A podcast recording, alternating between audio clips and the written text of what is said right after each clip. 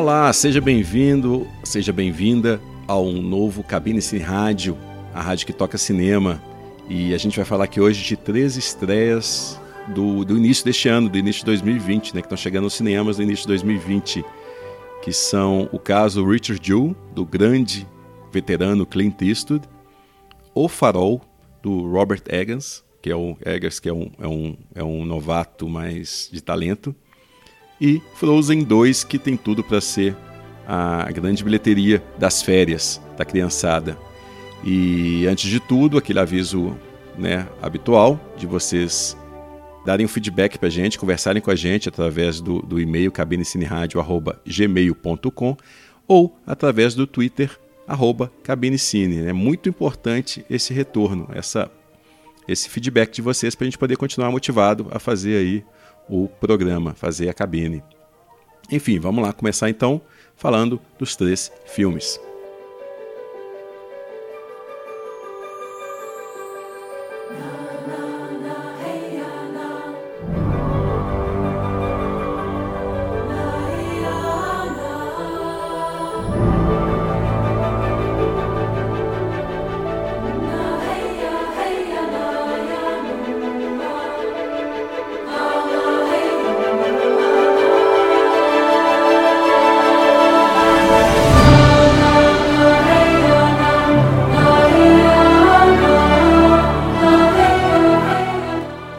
Dos três filmes que estreiam no cinema, é, não resta dúvida de que Frozen 2 será o campeão de bilheteria.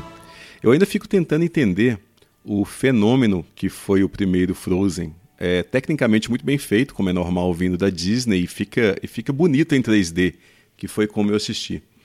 Mas eu nunca compreendi o apelo da história, e principalmente da trilha sonora. Né? De qualquer forma, eu fui de coração aberto ver o Frozen 2. Mas mesmo para quem não esperava nada, pô, que decepção, cara. Se o primeiro filme tinha algum frescor, né, o segundo é mais do, do mesmo. Tem gosto de ceia requentada, né? O que não seria nada mal se a ceia fosse maravilhosa para começo de conversa, mas não era. O Frozen 2 é mais um exemplo de marvelização que a Disney vem fazendo com todas as suas franquias. É, sim, franquia mesmo, porque é assim que a Disney trata suas propriedades intelectuais. Está cada vez mais difícil ver algum resquício de criação, de inventividade nos filmes do estúdio. O mais triste é que parece que o público quer exatamente isso, mais do mesmo. Quando algum artista, algum realizador tenta algo um pouco diferente, algo fora da caixa, como o Ryan Johnson tentou em Os Últimos Jedi, acho até que nem tentou tanto, mas tentou alguma coisa, a reação foi tão dividida que passa para o estúdio que esse tipo de comportamento deve ser banido, esse comportamento de artista, né, de criador. E claro que não dá para generalizar. Não é todo mundo na plateia que quer a banalização do cinema. O problema é que é gente suficiente para pagar mais de um bilhão de dólares em ingressos para filmes insípidos, como Frozen 2, por exemplo. Filmes que buscam não tirar o, os fãs da zona de conforto, que buscam não desagradar, não gerar nenhum tipo de discussão que possa ser ampliada pelas redes sociais, pela internet. A Disney quer hoje que a recepção do público seja tão branda quanto, quanto são os seus produtos, né? sem polêmica, sem opinião que desvie do senso comum. A Disney prefere que você ache os filmes do estúdio apenas legais. Ela prefere isso do que correr o risco de tentar que você ache os filmes umas obra-prima mas outra pessoa discorde radicalmente da sua opinião. Então ela não quer esse tipo de dicotomia, né? não quer esse tipo de, de pensamento diferente. Eu fico pensando aqui que filmes como O Trama Fantasma, do Paul Thomas Anderson, ou A Árvore da Vida, do Terence Malick, eles jamais seriam aprovados pela Disney de hoje. Jamais. E isso só para ficar em filmes que são divisíveis por natureza, né? mas, que eles, mas que receberam aclamação o suficiente para ganharem ou serem indicados para prêmios importantes. Se a gente voltar um pouco na história do estúdio mesmo, a Disney de hoje jamais criaria uma subdivisão como a Touchstone, voltada para o público adulto, como a Disney dos anos 80 criou. A Disney de hoje jamais compraria a Miramax, mantendo até certo ponto a independência criativa da Miramax, como a Disney dos anos 90 fez. A Disney de hoje jamais faria uma cilada para Roger Rabbit, jamais faria Rocketeer, jamais faria Sociedade dos Poetas Mortos. É por isso que ver um filme como Frozen 2 me dá uma tristeza imensa.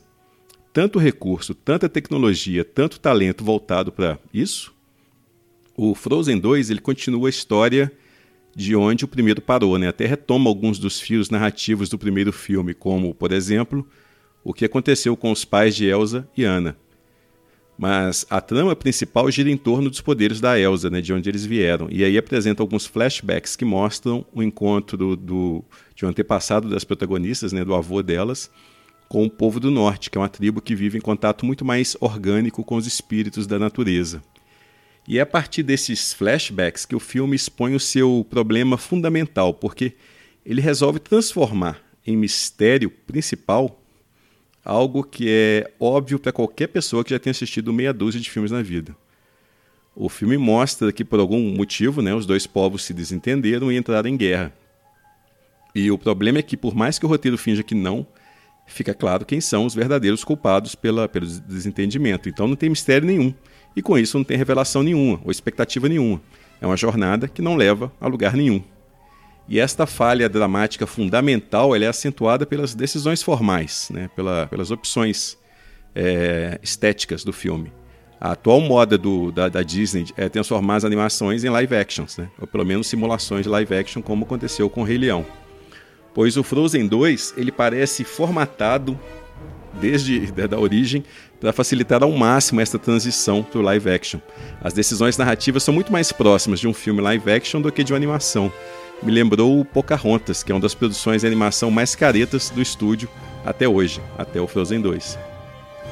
E este conservadorismo narrativo, né, que em nada aproveita as possibilidades ilimitadas da, da animação, ela fica mais evidente ainda quando entra em contraste com um personagem como o Olaf, né, que é o boneco de neve porque o Olaf é de um universo fílmico completamente diferente do que, do que Frozen resolveu seguir.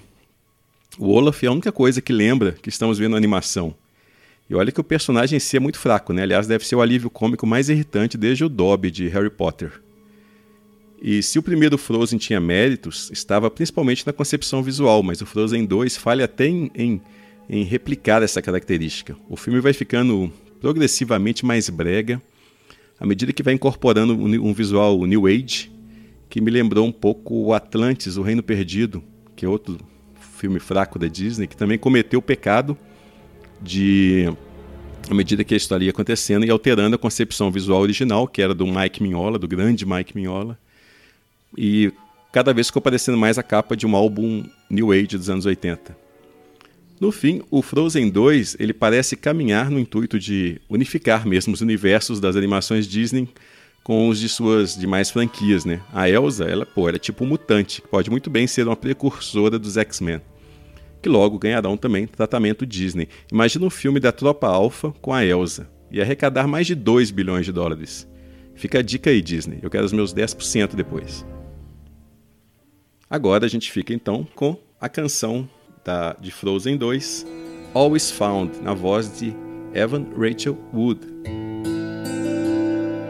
Where the north wind meets the sea, there's a river full of memory. Sleep, my darling, safe and sound, for in this river all is found. in her waters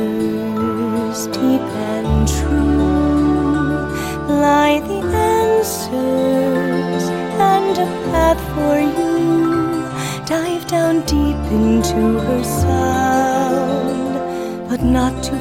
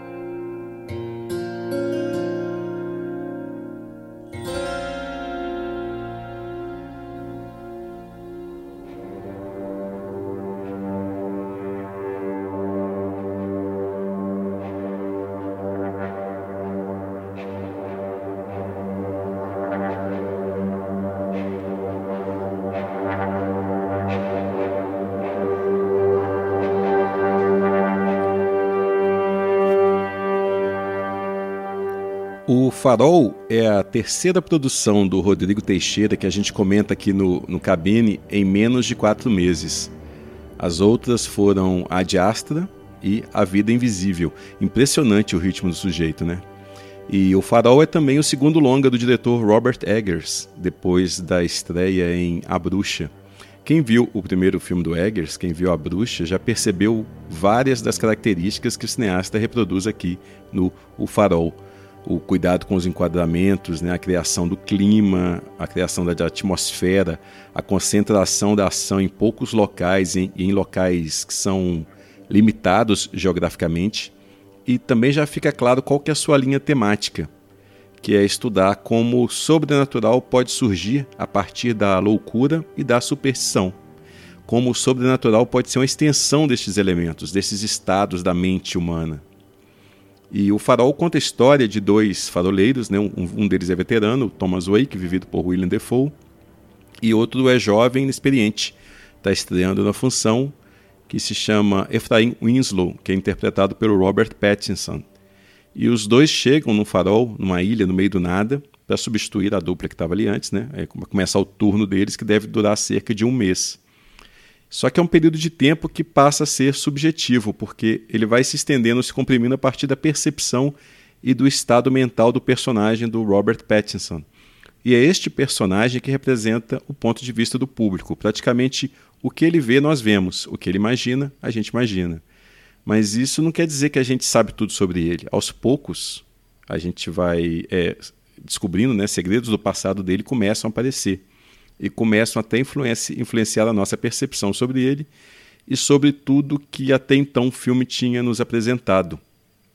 O Farol ele é ambicioso, tanto no plano formal quanto no temático. Existe algo de teatral na encenação, mas é o que ao mesmo tempo essa encenação é profundamente cinematográfica. Na forma como usa o formato de tela acadêmico, né, aquele de proporção 4 por 3 como usa a granulação da imagem em preto e branco, o claro escuro da fotografia, né, do, os, os, enquadramentos também muito expressivos. Fica claro que o Robert Eggers ele conhece de cinema, ele conhece da história do cinema, na forma como ele, como ele resgata o expressionismo alemão e ele incorpora a esse estilo momentos de hiperrealismo. Existe um projeto claro na concepção de cinema do Robert Eggers. Talvez ainda não tenha um rigor que ele, que ele pretende ter, mas isso pode muito bem vir, vir com o tempo, né? O, o, Eggers, por vezes, ele desliza num excesso aqui e ali que ameaça desmoronar toda a construção fílmica que ele tinha elaborado até então. Pelo menos para mim, isto comprometeu a minha imersão na, na, atmosfera que ele pretendeu, que o, que o cineasta pretendeu. Com isso, eu assisti ao filme com um certo de distanciamento que talvez não fosse o ideal. E neste aspecto, nesta distância entre a ambição e a maturidade necessária para atingir o que se ambiciona, o Robert Eggers me lembra um pouco o, o Ari Aster, que é o diretor do Hereditário e do Midsommar. Existe um limite preciso na proposta de cinema de ambos, que separa o envolvimento completo do espectador do distanciamento do espectador, que nenhum dos dois diretores conseguiu atingir esse limite ainda. Eles sempre caem de um lado para o outro. E eu acredito que o Eggers esteja muito mais próximo desta maturidade narrativa do que o Aster. O que o Eggers também tem em comum com o Aster é o talento na condição dos atores. O... A gente sabe que o William Defoe é grande, mas na maioria dos filmes que, que ele faz, o talento do, dele, né, do ator, parece desperdiçado, já que quase sempre os cineastas eles não sabem o que fazer com a, com a energia e a capacidade de estilização da performance que o William Defoe tem pois o William Defoe está brilhante aqui no Farol. Ele me lembra um Walter Houston, um John Carradine, na forma como que ele dá humanidade para um, um, um papel que tem tudo para virar caricatura. quase um arquétipo do homem do mar, do pirata da perna de pau.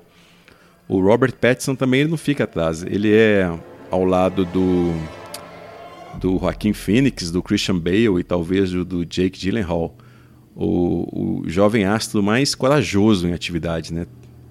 Ele, ele lembra um pouco o Robert Eggers nesse ponto, assim, na ambição dele talvez ainda não encontre um lastro suficiente para ser atingida no todo. Mas é sempre bom ver um jovem ator buscar essa, esta, essa excelência mesmo, essa, esses desafios, né, sem se ficar assim, se acomodado em papéis fáceis ou no, no puro carisma. Mas o que mais me chamou a atenção em O Farol é o cuidado que o Robert Eggers ele tem com o projeto de som. É, elementos como o vento, água, o ranger de um assoalho, é, o gralhar de uma gaivota. Esses sons eles adquirem um status quase mitológico com a forma como o cineasta conduz o som, conduz o áudio. É um trabalho realmente impressionante, tão impressionante quanto a fotografia. Enfim, o farol vale ser visto, vale ser apreciado, vale ser revisto. Eu pretendo rever para ver se desta vez eu, eu, consigo entrar mais no clima, eu consigo absorver mais a, a concepção é, estética do Robert Eggers. Quem sabe eu até goste mais do que da primeira visita ao filme.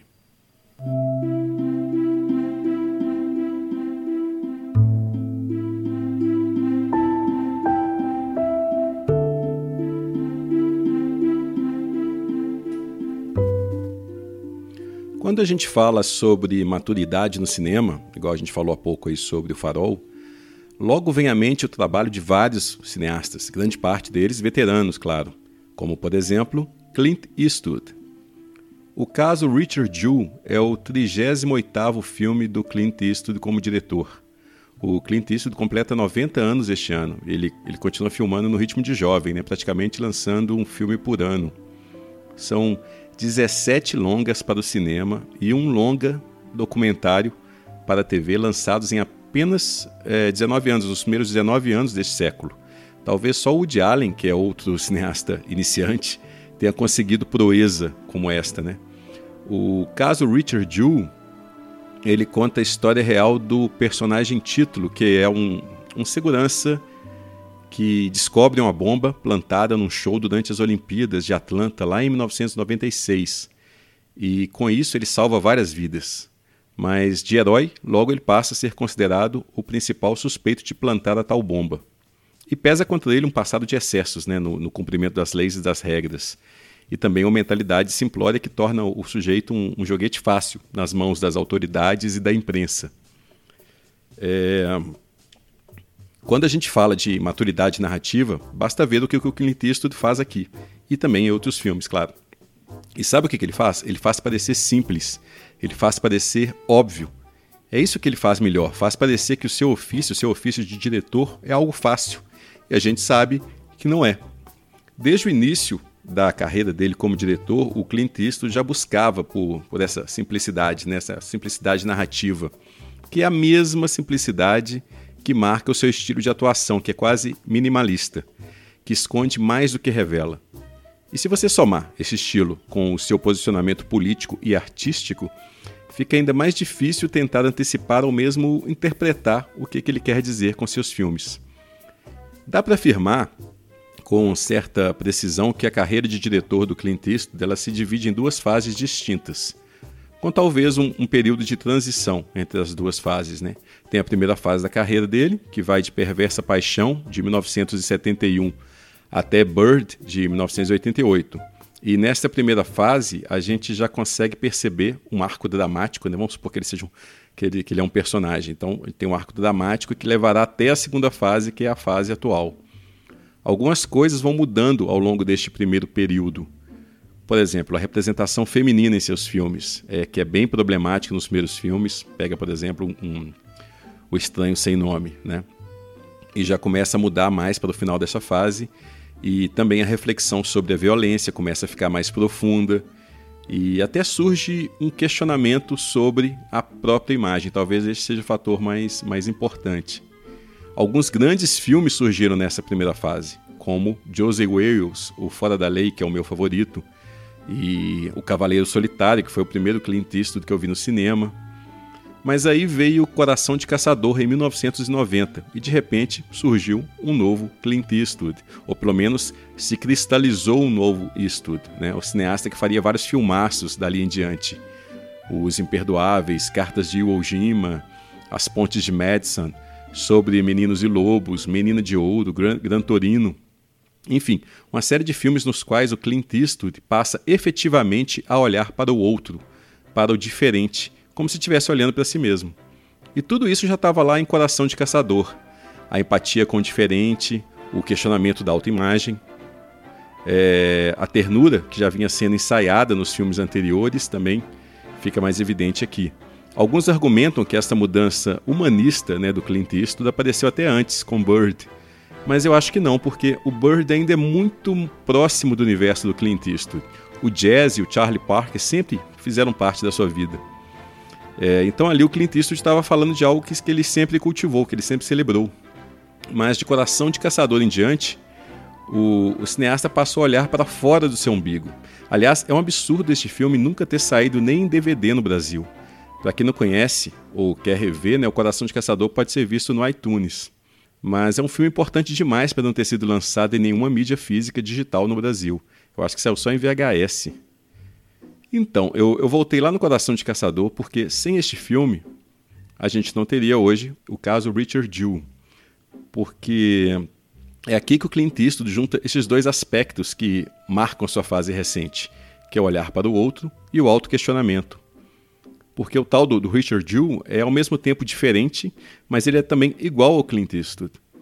Se, por um lado, ele é nada popular, ele é nada carismático, ele é desarticulado, ele é obeso, ele é quase patético, e provavelmente é virgem. Por outro, ele é, ele é conservador a ponto de ser reacionário. E também tem um senso de profissionalismo que chega a ser obtuso. Pois o, o, o Clint Eastwood já foi chamado tanto de reacionário quanto de mero profissional, né, de esforçado no passado. E vários filmes da primeira fase da carreira dele parecem confirmar né, essas críticas. Mas quase 50 anos de carreira como diretor é tempo mais do que suficiente para que até mesmo um autor conservador como ele, né, como Clint Eastwood, possa mudar e possa evoluir. Ainda mais quando este autor tem coragem o suficiente para olhar para sua obra e identificar os focos de crítica. E mais coragem ainda para rever seus conceitos. E mais do que tudo, mais do que do, do corajoso, né, o Clint Eastwood sempre foi durão. E em o caso Richard Jewell, ele tem ao mesmo tempo empatia e identificação com o personagem principal, mas ele também tem asco pela mídia e pelas autoridades que julgam sem provas, que se sustentam na base das fake news, independente de quem né, essas, essas forças vão destruindo pelo caminho. Agora, se pega um cineasta republicano denunciando autoritarismo, eu não falei que era bem mais complicado do, do que parece definir o Clint Eastwood, que a, que a aparente simplicidade dele era apenas ilusória. O Clint Eastwood está aí durante, durante toda a nossa vida, eu acho, na vida de todos nós cinéfilos. Parece que sempre existiu. E de certa forma existiu mesmo, a não ser que tem alguém aí me ouvindo com mais de 90 anos. Quando a gente fala que certas pessoas, certos artistas, eles são uma instituição, a gente está se referindo a alguém como Clint Eastwood. E não só porque ele está vivo, por ele existir ainda, ele está aqui na Terra, mas também por estar em atividade porque vários veteranos, até contemporâneos do, do Clint Eastwood, como Sean Connery, Gene Hackman, Jack Nicholson, que a gente considerava também essas instituições permanentes né, e imortais, se aposentaram e foram para trás da cortina. Mas o Clint Eastwood não, ele continua a entreter, a maravilhar e a, a nos intrigar, né, nós cinéfilos, e que continue nos confundindo ainda por um bom tempo. Bom, a gente encerra então as atividades aqui hoje com a canção título de Gran Torino, um dos grandes Clint Eastwood, na voz de James Collum. Eu sou Carlos Quintão e até!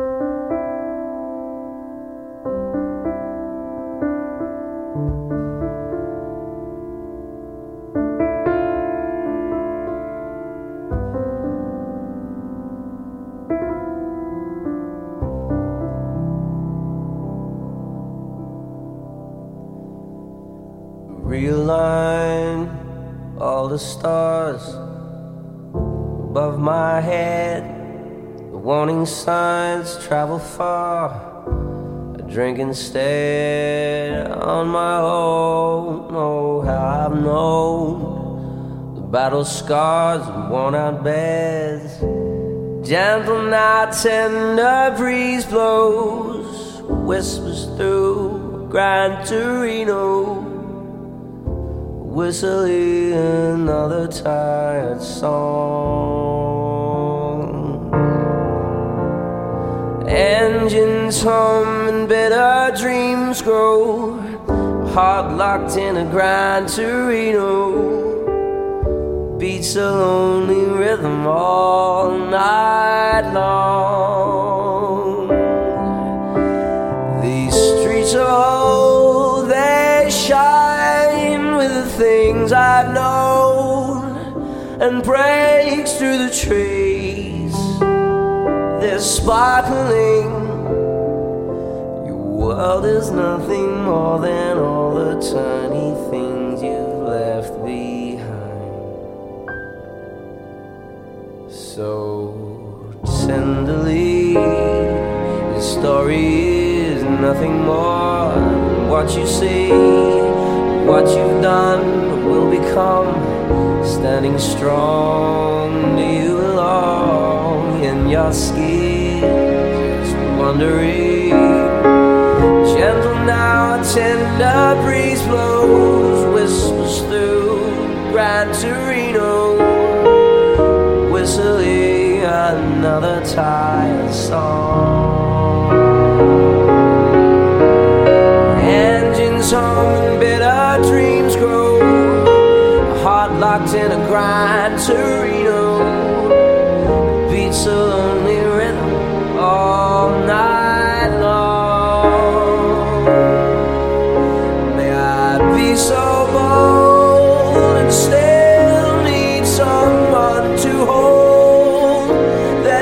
shudders my skin. Is sparkling.